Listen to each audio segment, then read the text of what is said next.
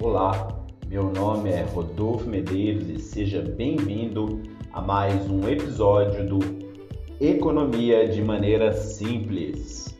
Galera, eu tô gripado, então sinto muito aí se eu errar mais do que de costume as palavras, se minha voz estiver engraçada. Mas fica a dica aí. Se você curtir esse episódio, compartilhe aí com seus amigos, beleza? Vamos falar de economia, vamos falar de investimentos. Vivemos em uma sociedade que discute a dinâmica de investimentos privados no país. John Maynard Keynes nos ajuda a entender como o investimento privado está ligado à taxa de juros. O Brasil é um ótimo exemplo onde presenciamos políticas econômicas para estimular produção, controlar inflação e, muitas vezes, prejudicar também a economia através das taxas de juros. Somos um bom laboratório para entendermos como a taxa de juros funciona dentro de uma economia. O Plano Real, o qual acabou salvando o Brasil do descontrole inflacionário, começou com uma taxa Selic que faz o controle de juros no país acima de 50% ao ano para conter o excesso de aquecimento da, da economia, no contexto de estabilização. Uma economia muito produtiva poderia trabalhar na tentativa de diminuir a grande inflação da década de 90. O Brasil sofreu durante anos com a hiperinflação. Um tempo depois, uma grande crise asiática obrigou o Banco Central a colocar o juro real em mais de 30% ao ano, buscando segurar agora o regime de câmbio. Só em 1999 foi inaugurada a fase de redução palatina das taxas reais por causa do câmbio flutuante. No final de 2002, houve uma demora do Banco Central para subir a taxa em ano eleitoral, fazendo com que o juro real caísse para menos de 15%. Ou seja, uma taxa de juros alta foi durante muito tempo estratégia macroeconômica para estabilizar preços em um país que sofria de hiperinflação. Analisando essa prática de juros abusivos, usando a metodologia de Keynes, podemos entender por que o Brasil tem grande dificuldade em produzir e como a renda acaba vazando para o mercado financeiro, só que sem retornar como investimento. O modelo keynesiano generalizado diz respeito à hipótese de que manteremos a mesma estrutura econômica, só que acrescentando a taxa de juros como variável para explicar o investimento. Como vimos, olhando a história do país, apertar a taxa de juros significa dizer que essa taxa irá influenciar as atividades econômicas de um país em seu nível de investimento, onde este é uma variável com poder de modificar o nível do produto e da renda da economia. Partindo desse ponto, vimos que o produto da economia depende do consumo, do investimento e dos gastos do governo. Isso em uma economia fechada. Nunca se esqueça desse cálculo do PIB, são os gastadores da nação, aqueles que consomem os produtos ofertados. Antes, o investimento não era dependente de nenhuma variável, assim, o investimento tinha um comportamento de ser uma variável exógena, o qual significa que não era influenciado por nenhuma outra variável dentro do cálculo do PIB. Em um modelo generalizado, como apresentado por Keynes, esse investimento passa a ser influenciado justamente pela taxa de juros, ou seja, o nível da renda de economia é influenciado pelo consumo, mais os gastos do governo, mais a relação dos investimentos com a taxa de juros. O investimento também irá influenciar a demanda, que influencia a produção de bens e serviços. O investimento acaba gerando aumento daquele multiplicador de gastos que a gente já viu em outro episódio. O investimento é responsável de ampliar o produto e a renda da economia, permitindo que a demanda cresça. A taxa de juros ao longo de um determinado período de tempo é importante para o nível de investimentos.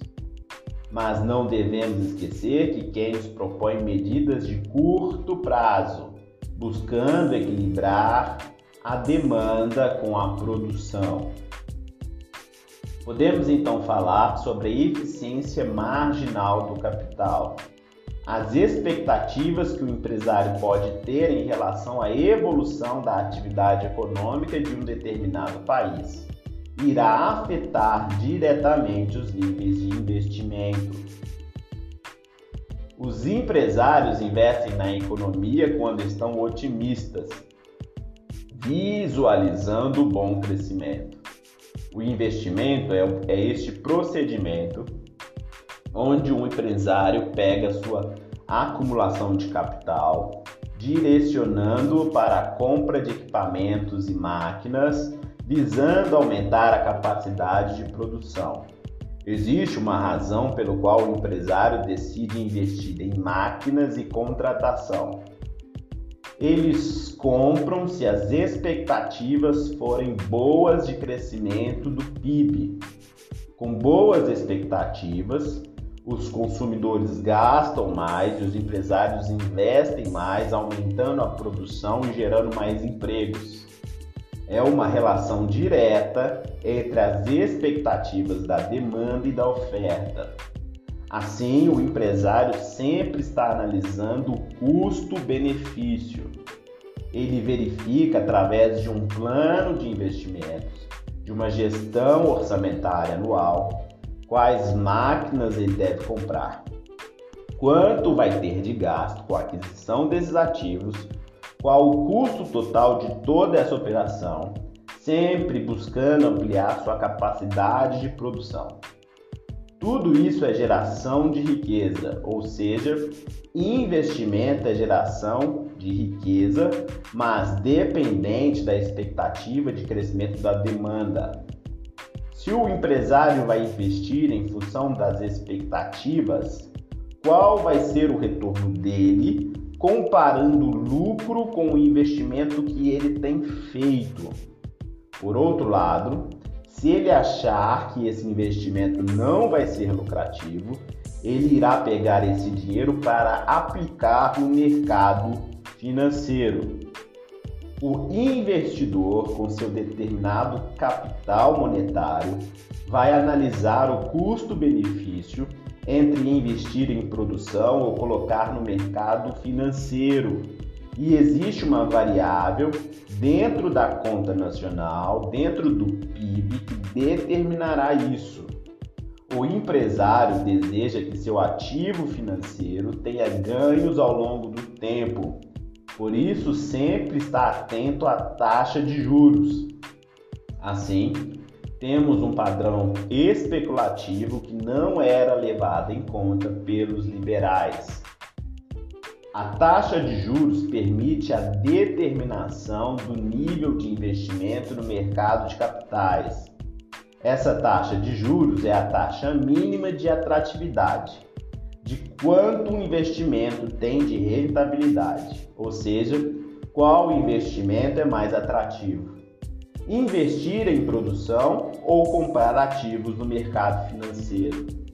Essa é a taxa que os investidores usam para fazer a devida análise de quanto poderiam receber no mercado financeiro, ao invés de investir em produção, investir em geração de riqueza. Além do investimento ser em função da taxa de juros, é também uma função da eficiência marginal do capital. A eficiência marginal do capital está relacionada com as expectativas de rendimentos derivada dos investimentos e do preço dos bens de capital, que são as máquinas e equipamentos. incorporando as incertezas e expectativas dos empresários, variáveis essas cruciais para John Maynard Keynes. A eficiência marginal do capital forma uma hierarquia de planos de investimento com expectativas de lucratividade. O que é a taxa mínima de atratividade? É a taxa que o mercado de capitais oferece a quem quer aplicar seu dinheiro. Taxa de juros. A taxa interna de retorno é o quanto o empresário vai ter através de um plano de investimento de retorno de lucro investindo em ampliação de sua capacidade de produção. Se investir em ampliação em novas máquinas e contratação de mão de obra, qual será o lucro obtido? A taxa mínima é a taxa de juros. Quanto maior for a taxa mínima de retorno e quanto maior for a taxa de juros, o resultado deve ser a diminuição dos investimentos. Se a taxa de juros for menor que a taxa interna de retorno ao lucro que o empresário vai ter, ele vai pegar seu montante de capital e investir em produção.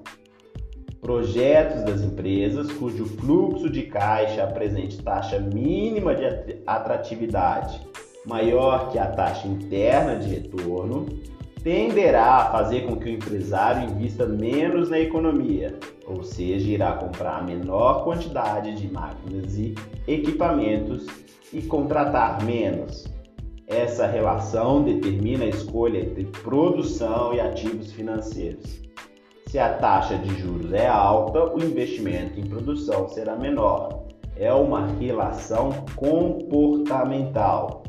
Se o investimento em produção aumenta, a demanda agregada irá aumentar.